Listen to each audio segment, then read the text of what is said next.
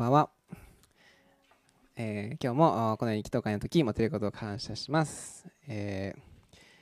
僕もですね新学期が始まりましてまた、えーバタバタが始まりまた今度9月の終わりにはですねあの2人目も控えているということではい、えーちょっと心もざわざわしてますが、はいえーこのように奉仕させていただけることを、えー嬉しく思います。今日ですね、えダニエル書ということでですね、えダニエルの、えーまあ、主に登場人物は4人、えいるんですが、ダニエル、メシャク、シャデラク、アベデアベデネゴなんですけれども、えこの人たちはですね、その要するにバビロン保守ということで、まあ、要するに自分の本当の住んでる国じゃない、え本当は、えイスラエルという国にもともと住んでいたんですけれども、無理やり、えーかあの他の国に連れてかれて、そこの他の国で生活せざるを得なかったという、えそのような人物がですね、どのように生きたかということからですね、私たちが、えーどういうふうに歩めるかということをですね、学びたいなというふうに思います。ということで今日は異国の中に生きるということで、えー学んでいきたいと思います。そうですね、主な、えー登場人物は、ダニエル、メシャク、シャデラク、アベデネゴ。はい。えーでですね、これもある意味私たち、あの、えーこう日本に生きてるとですね、やっぱ神様の文化とか神様の価値観っていうのがある意味こうちょっとおかなんか違和感があったりするんですね。それある意味その私たちの国籍は天にあると。私たちは本当は、え天国に属するものだけれども、でも今日本に生きていると。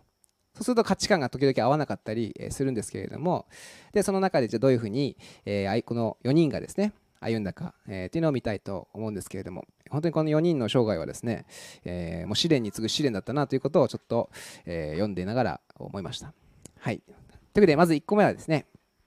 えー守るべき、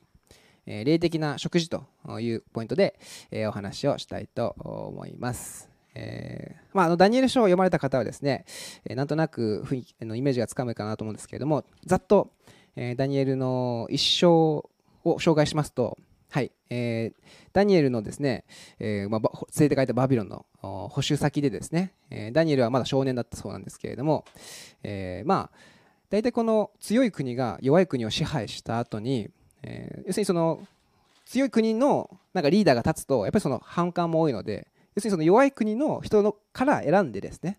でその、えー弱い国の、えーまあ、例えば仮にですよ。仮に、えーじゃあアメリカが日本をこう、まあえーまあ、占領あの占領したとします。そしたら、えアメリカ人のリーダーが来るんじゃなくて日本人のリーダーを立てた方が日本人は従いやすいですよね、まあ、そんなイメージでですね、えーイスラエルの国の中から、えーイスラエル人の中から、その国の国のリーダーを立てるっていうことをやったわけですね。それでその選ばれたのがダニエルということです。でダニエルはですね、えーそうか4人ですね。ダニエルメシャクシャデラクアベデネデゴこの4人が選ばれたんですけれどもこの時に、えー選ばれる時にこんな会話があるんですね、えーはいじゃあこれ一緒に読みましょう。3はい、ダニエルは王が食べるごちそうや王が飲むブドウ酒で身を汚すまいと心に定めた。そして身を汚さないようにさせてくれと宦官の長に願うことにした。これ選ばれた時にですね、えこのこの、ま、少年たちに、えーこの王丼本当にいい食事を与えて、えま、3年間養って育ててあげようということをまず最初言うんですよ。でその時に、あのいや私たちは、ま、ダニエルとその4人はダニエル含めた4人はいや私たちはその食事はいらないですと。その食事は私たちは食べたくないですというふうに、言うわけですね。で、まあ、ここにちょっと絵があるんですけれどもこの、えーまあ、サラダが並んでますね。これ野菜食べてるんですけども他の人たちはみんなお肉食べててぶどう酒飲んでるんですけれども、えーこの4人だけはですね、えーまあ、野菜を食べていると。で、まあ、実際あの聖書の中にも野菜を食べていたというふうにあるんですね。だからまあ、えー草食系男子たちだったわけですね、はい、でなんでこの食事をこう分けなきゃいけなかったのか、まあ、もちろんそのイスラエルの立法、まあ、そういうのもあったと思うんですけれども、まあ、それが私たちにどういうふうに当てはまるかというふうにちょっと考えたところですね。食事っていうのは、えー力の源ですね。ご飯食べなかったらねあのー走れないしあの勉強もできないし、はい、だから力の源になるのが食事ですね。また、えーご飯っていうのは食事っていうのはですね私たちの、えー取り込んでですね自分の体の一部になるものが食事ですね。なので、えーまあ、それをですね霊的に、えどういうふうに当たるかというとですね、まあ、霊的な食事っていうのは要するに言葉に当たるなということを、え思うんですね、え本当に私たちのこの御言葉に御言葉には力があると思うんですね。あのジェイコブ先生がこの間のメッセージの中で、まあ、他の宗教との違いは何でしょうかって言った時に他の宗教は道を教えてくれるかもしれない。ルールを教えてくれるかもしれない。でも決して力を与えてくれませんと、まあ、例えば富士山に登るんだとしても、えー、まあえー、登り方を教えてくれるかもしれない。地図を与えてくれるかもしれない。道具を与えてくれるかもしれない。でも実際に私たちの足に筋肉筋肉がなかったら筋力がなかったら、えー、登れないわけですよね、まあ、それと同じように、えー、本当に私たちが、え、どのように力を得るかといった言うと、本当に私たちが言葉をですね本当に神様の御言葉から力を得るということが、大切になってきますということで、霊的な食事というのは、私たちがどんな言葉を自分の心の中に留めるかということですね。そしてまた言葉っていうのは基本的に私たち交わりから多く受け取ると思うんですね。だからどのような交わりの中にいるかということも大切ですし、また教会の交わりが本当に命のあふれる、そのような交わりでありたいなということをいつも思うんですね。じゃあ仮にどんな言葉があるかなというふうに考えたらですね、まあ、すごくざっくり雑にまとめた言葉ですけれども、まあ、世の中に流れてる、ある意味日本の文化の中で、まあ、日本のま現代的な感覚ではですね、きっとこんな言葉が溢れてるんじゃないかなと思うんですね。私が人生の主人です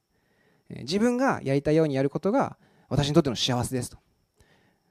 自分の価値を自分で証明しなきゃと、まあ、これをですね、まあ、私たちはよく聞くんじゃないかなというふうに思うんですね。まあ、これはこういう言葉では聞かないかもしれないですけれども例えば SNS を通して、えー、まあえー、まあ、自分がそのキラキラしてる生活を本当にアピールしたり、えー、たくさんのいいねをもらうとあ自分の価値が上がったような気になったり、え誰かに認めてもらうと自分はあ本当に立派な人間だと思えたりあるいは誰かに認めてもらうこと、えー、なんか達成すれば自分はなんか何者かになったような気になったりとか。だからやっぱり世の中の言葉にはこういうものがあっるんじゃないかなと僕は、えーまあ、自分の肌感覚としてはこういうのがあります。でもですね御言葉は何を言うかというとですね私は人生の管理人ですと。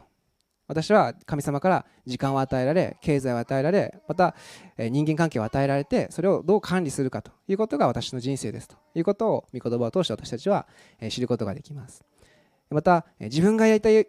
ようにやることが幸せというふうに世の中の声はえいっぱい流れてると思うんですけれどもでも御言葉はですね神様の御言葉に従うことこれが本当の幸せですよと。いうことが、えー、御言葉から私たちは受け取れると思います。また自分の価値というものを何か達成したこと自分が持っているものそれで証明するんじゃなくて自分がどれだけのいい学歴があるかとか自分がどれだけ稼いでるか年収があるか貯金があるかえそういうのじゃなくてですねイエス様が死ぬほど私を愛してくださってるからだから私は後悔で尊い存在なんだと。ことで私たちのその価値のまた存在の理由というのが本当にイエス様にあるというのが御言葉を通して私たちは知ることができます。なので、本当にどのような言葉を私たちが本当に心に留めているか、また無意識の中かもしれないですね。自分の心が本当に何のどの言葉を握っているかというのは、本当に私たちの人生を左右する大きなことです。はい。で、ダニエダニエルたちはですね、えー、まあ、10日間試してくださいというふうに言うんです。もし私たちが他の少年たちよりも、ねえー、本当に元気がなかったり、パフォーマンスが悪かったら、じゃあ、えー、あなたが言う通りちゃんと王の食事を食べますと。でも、もし大丈夫だったら、このままえー、草食系でサラダだけ食べさせて生きてください。あのやらせてくださいというふうに言ったんですね。で、えー、10日後本当に、えー、ダニエルたちはですねどの少年よりも顔色が良くて体つきも良かったというふうに、え、書いてあってですね。なので私たちは本当に御言葉を握った人たちがですね、まあ、ちょっとどんよりしてたらあのね他の人たちとね比べてあれ？ちょっと元気な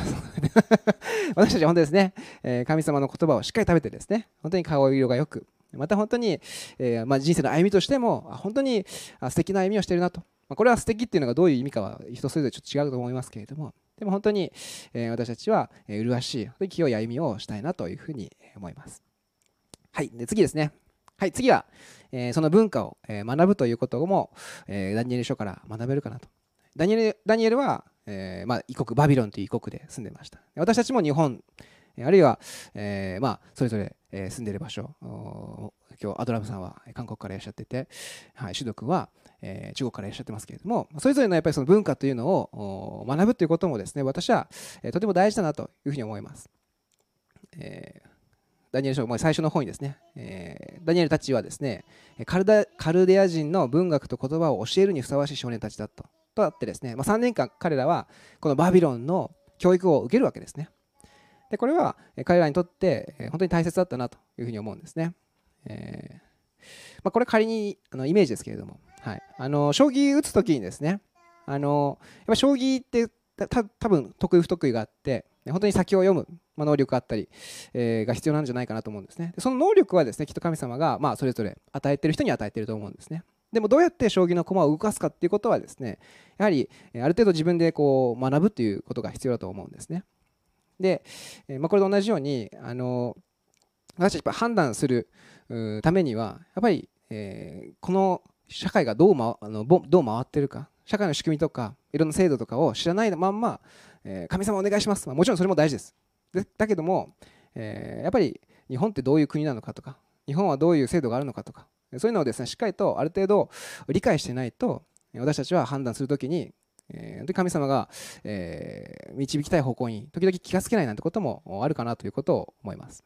で私たちはあの最近キリストの侍の中で、ま、金銭の扱いっていうのを学んでるんですけれどもやっぱりこの経済どうやって管理していくかっていうのはある程度やっぱりその具体的に、えー、しっかりと学ぶことが大事だなと思うんですね。自分のその人生を通してどうやってこう経済的に、え、まあ、安定させていくか資産形成していくかということの、まあ、どういうふうな選択肢があるのかとかやっぱり学ばないとうんいけないんじゃないかなということを思います。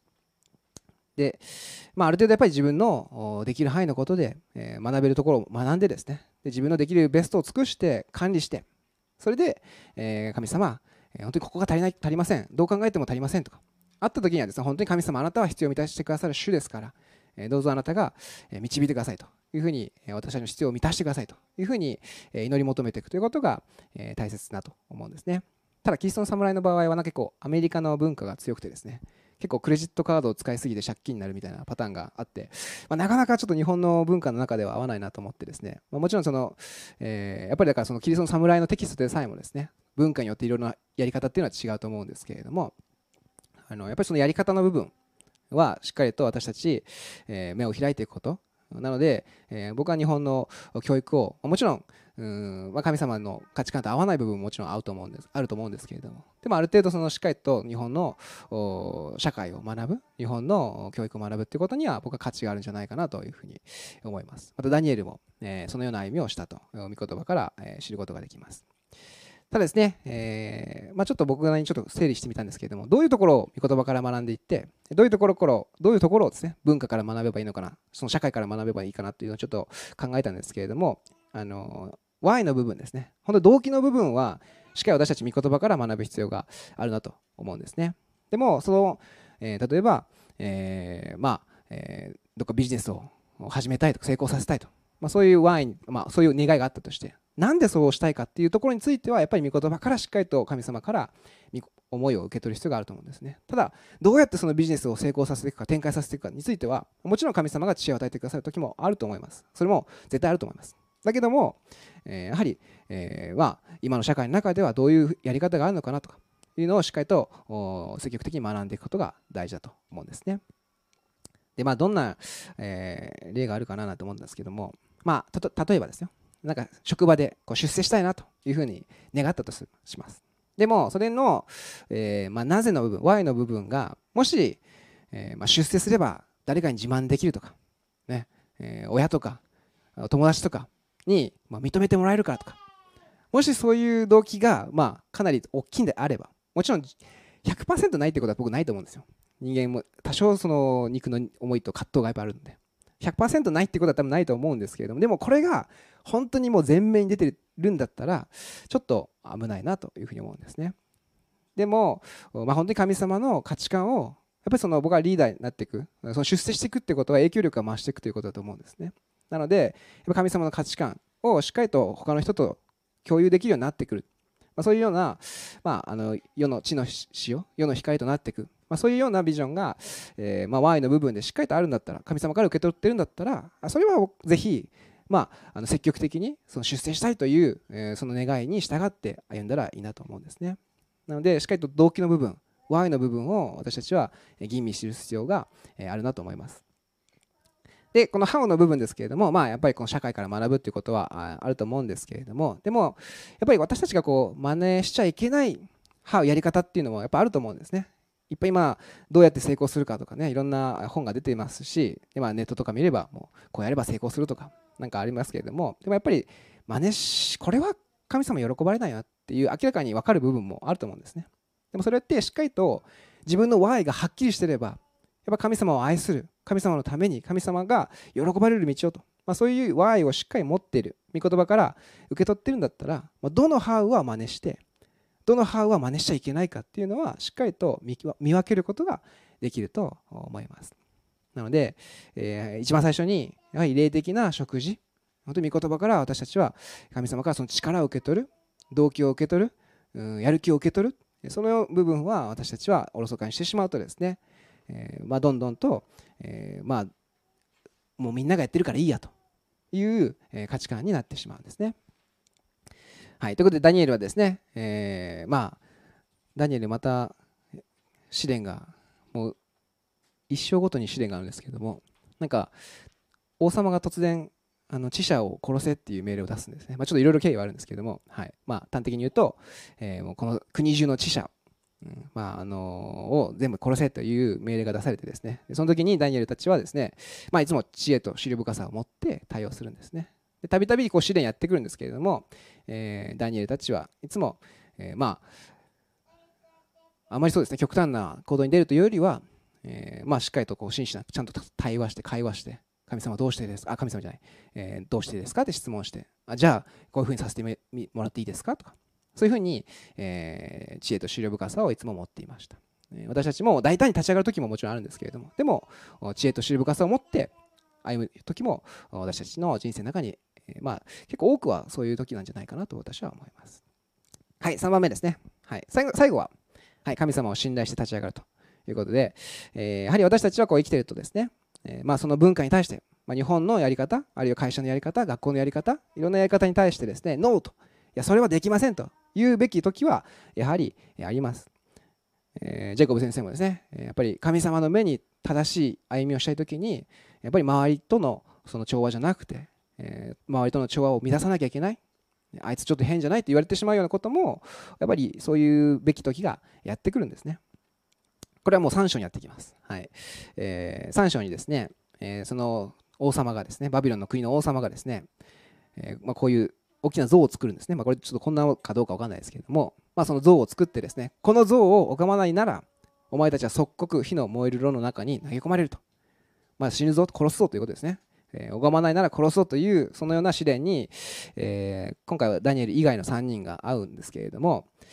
えーまあ、この時はですね、まあ、でも結構こういう極端な状態の時ってねなかなか僕はどう判断自分するかな時々も本当にガチで思います。あの例えば戦争になった時に戦争に行って人を殺さないならお前はね非国民として本当に殺されるぞと。とかまあそういう状態本当に極限の状態になった時に自分はどう判断するのかなって結構悩んだりするんですけれども拝まなかったら殺すって。うんまあ神様こう僕が生き延びてなんか福音を伝えることを願うんじゃないかなとかなんかいろんな多分自分の中であのモヤモヤがあって迷いがあって悩むんじゃないかなと思うんですね。でもこの時の、え、3人は反応その反応はまあそうですね。だからそのどう自分がどうすべきかっていうのは僕は本当にパターンにはできないと思うんですね。だけどもこの時あそうですね、はい、あのだからやっぱり自分が本当に神様との関係の中で神様との御言葉を読む中で、え、しっかりとですね自分が何に召されているのか神様から自分は何を今も心として言われているのかっていうのをしっかりと握ってないとですね自分がどうすべきかっていうのは結構分からなくなってしまうんじゃないかなというふうに思います。で僕の場合はまあ僕あんまりそういうちょっとこうねあんま派手なことするタイプじゃないですけれども、まあ、職場の中で何かあったかなとちょっと過去振り返ると、まあ、やっぱりこの飲み会がやっぱあるんですよ職場の。で職場の飲み会でいやちょっと自分は飲みたくないですっていうことを言うのが、まあ、まあ、唯一と言っているのはあんまりしたくないですけど、まあ、それぐらいがちょっとちょっとまあ浮いたかなというふうには思うんですけどね、はい、僕の先輩は結構お酒が好きで、ね、飲もうぜっつって。別に飲める僕飲めるんですけどでも嫌なんですって、っていうふうにちょっとあの、まあ、自分は信仰的にとして飲まない方が神様が喜ぶと思うんで僕は飲,、ま、飲みたくないですっていうふうに、えー、言ったらですねじゃあ飲めるんでしょ？って言ってじゃあ1回飲めって言われて 1回だけ飲みました1回だけ、はい、あじゃあ1回だけの約束したんで1回だけ飲みますって飲んででじゃあもうこれから飲みたくないですって言ったらそしたら受け取れてくれました、はい、ということで、まあ、まあいろんなパターンがあると思うんですね。あの、ちょっと ちょっと飲んじゃったんだみたいなねありますけどね、はい、うん。でもはい。はい。なので、はい、別になんか体がね、アレルギーとかじゃないんですけどっていうふうに言ったら、じゃあ飲めんでしょって言われて、はい、含まれてですね。はい、っていうのはあったんですけど、でもやっぱりその、あの自分の中はそ自分の場合はそういうことが、えー、ありました。はい、なので、えー、やっぱりこの神様との関係の中で、本当に神様が何が自分の歩みにとっていいというふうに判断してくれるかをですね、やっぱり私たちは握っていきたいなと思うんですね。はい。で、ダニエルたち、あ、ダニエルね、えー、その3人、えー、シャデラク、メシャク、アベデ、ネドゴですね。この時、かっこいいんですよ、言い方が。えー、拝まないなら殺すぞと言われた後に、えー、ネブカドネツァル王よ。このことについて私たちはお答えする必要はありません。ここなんかちょっとやっぱ失礼な感じなんですよね。でもここはなんかすごいバッスリ言ってるんですね。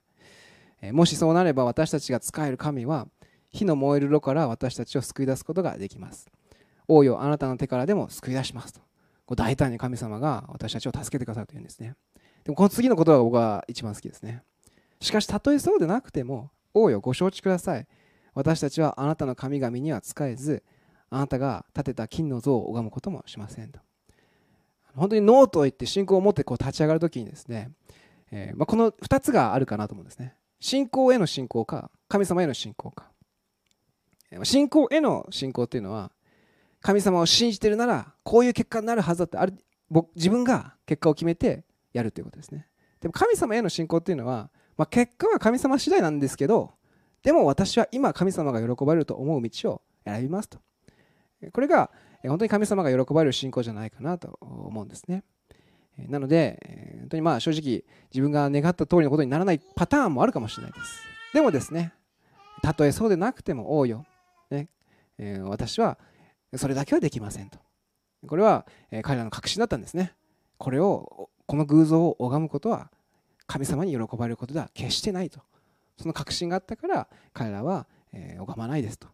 死んだとしても拝まないですというふうに言えたんだなと思うんですね。で結果、はい、えー、本当に燃える、この火の中に入れられたんですよ。燃えるね、あの入れられる前に助けてくれてもいいじゃないですか、神様。ね、そんなね、なんか、なんかね、なんかしらの手段で。でも彼らは実際に火に中に投げ込まれるまでされるんですよ。でもその火の中で守られるという奇跡を体験するんですね。本当に私たちが神様ご自身を信頼してノーという時に立ち上がる時に神様は報いてくださるお方です。なので私たちはですねえ本当に神様を愛する本当に神様に喜ばれる道は何かなと本当に日々え自分たちの心を尽くしてえそのように願い求めていきたいなというふうに思います。それでは一言、えお祈りしてい、きたいと思います。え天の愛するお父様、え今日はダニエル書を通して本当に神様、えあなたの本当に日本の中でこの日本社会の中でどのように私たちが歩めばいいか主あなたが私たちに知恵を与えてくださったと信じます神様今私たちのそれぞれの状況の中でさまざまな葛藤があると思います。迷いがあると思います。神様それ一つ一つに主をあなたが喜ばれる道を教えてください。もしかしたらその結果はどうなるかは私たちの目にはわからないような状況があるかもしれません。でも神様本当に今あなたに喜ばれる道あなたを愛する道は何かを主どうぞ教えてくださいますようにお願いいたします。主本当にあなたに信仰を置くことができますように。自分の信仰や自分の考えや自分の今までの経験や誰かの経験を信じるんじゃなくて本当に主を生きる誠の神様あなたを信じて私たちが今できる決断をすることができるように主を導いてください。今できるベストな決断をすることができるように導いてください。これから今今から祈りますけれども主今私たちの心にある迷い葛藤を今あなたの前に差し出しますから主あなたが良き道をあなたが喜ばれる道を教えてください。心から感謝し期待したいする主イエス様の名前でお祈りいたします。アメン。